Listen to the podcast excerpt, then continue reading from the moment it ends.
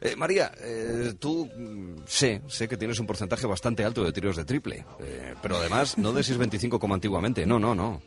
En plan NBA, de 8 metros, una cosa impresionante. Sí, sí, sí. Hombre, Sí, sí, sí. me temo que, como dejamos claro el primer día, en el primer día lo mío, lo mío es la natación. El baloncesto no, no. El baloncesto to- todavía no, pero te No. animarías, ¿no? Con la conversación que vamos a tener Claro, ahora mismo, ¿verdad? Claro que sí. Yo me apunto a un bombardeo, Arturo. Me parece fantástico. Sí, porque hemos quedado a cuenta de que el inicio del Eurobásquet de Lituania, España-Polonia, en Onda Cero, el próximo miércoles a las dos y cuarto de la tarde, vamos a hablar con Adolfo González, que es ayudante del primer equipo de chicas de la Liga Femenina a nivel nacional y también entrenador de baloncesto mini para chavales de tercero de primaria, así como de junior femenino. ¿Qué tal, Adolfo? También le conoce como Fito. Buenas tardes. Tardes, ¿qué tal? Hola, hola. Bueno, es que estamos en esa perspectiva, ¿no? De cómo introducirse en algunos deportes, en este caso, a punto de empezar el Eurobásquet, pues qué mejor que hablar de- del baloncesto. A los chavales pequeños, ¿cómo se les enseña con juegos, con ejercicios? No sé si hacen ya pick and rolls, eh, movimientos en la bombilla, eh, pero bueno, ¿cómo se les va enseñando a hacer práctica de baloncesto con una cierta seriedad, no, no una pachanga que es lo que hago yo?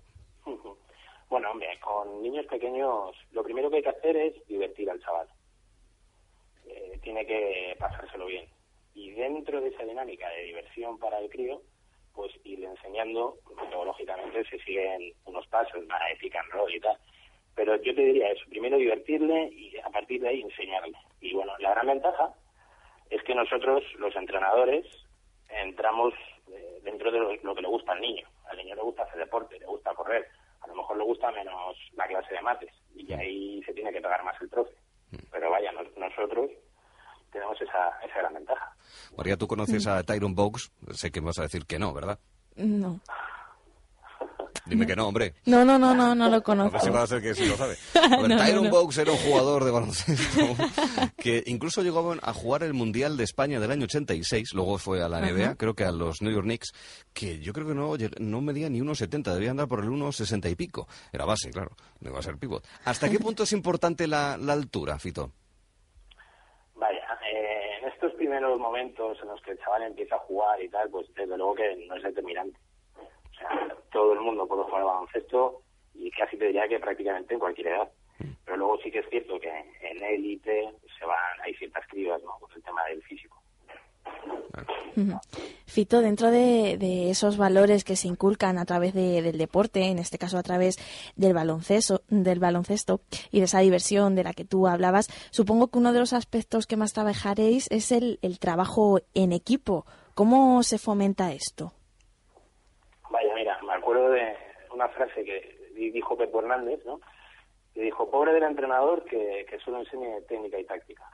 O sea, eso sí que es cierto que hay unos valores que van con este deporte, el esfuerzo, el compromiso y, como tú bien has dicho, el, el trabajo en equipo. O sea, la convivencia con chavales, el respeto al compañero, al contrario, a los árbitros.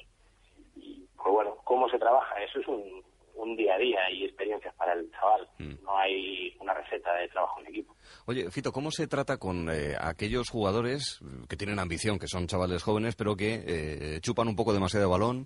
Es el que quiere llegar hasta el fondo de hacer bandejas, incluso mates. Hombre, a estas edades no creo. Bueno, en la de minibásquet hay alguno que otro que pega unos saltos impresionantes. En fin, ¿cómo se trata con aquel que precisamente quiere romper un poco esa línea de, de trabajo en equipo? Que entienda que, vale, tú eres muy bueno, serás muy alto, pero no puedes estar todo el rato con el balón encima. Vaya, cuando son pequeñines, el propio niño es egoísta por naturaleza, vaya. El tema es que el, el equipo le lleva al colectivo. No, no es sencillo, ¿no? No es sencillo que... Pero no suelen tener esa, entre comillas, maldad que has dicho tú de soy yo el chupón y tal. Sí, niños más hábiles y tal, pero vamos, que no... No suelo yo ver eso de mala intención. ahí, El chupón y tal. Bueno, oye, ¿qué, qué opciones como aficionado, además de profesional, como aficionado al baloncesto, qué opciones reales le ves a España de conseguir ganar el Campeonato de Europa? Está fastidiado, ¿eh? Está Lituania, que ya nos tumbó en un amistoso hace unos días, es eh, la selección anfitriona. Bueno, ¿cómo lo ves? Vaya, es que parece que nos acostumbramos aquí a que la selección gane Eh. siempre y tal. Yo creo que tenemos un equipo, vamos, estupendo. Y unos técnicos muy buenos también.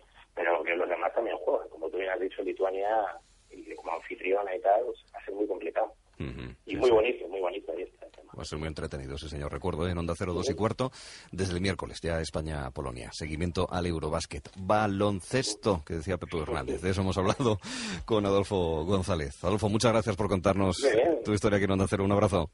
Gracias a vosotros. y hasta la próxima. Y en un momento, cómo afrontar la vuelta al colegio. En unos días lo hablaremos con Fernando Alberca.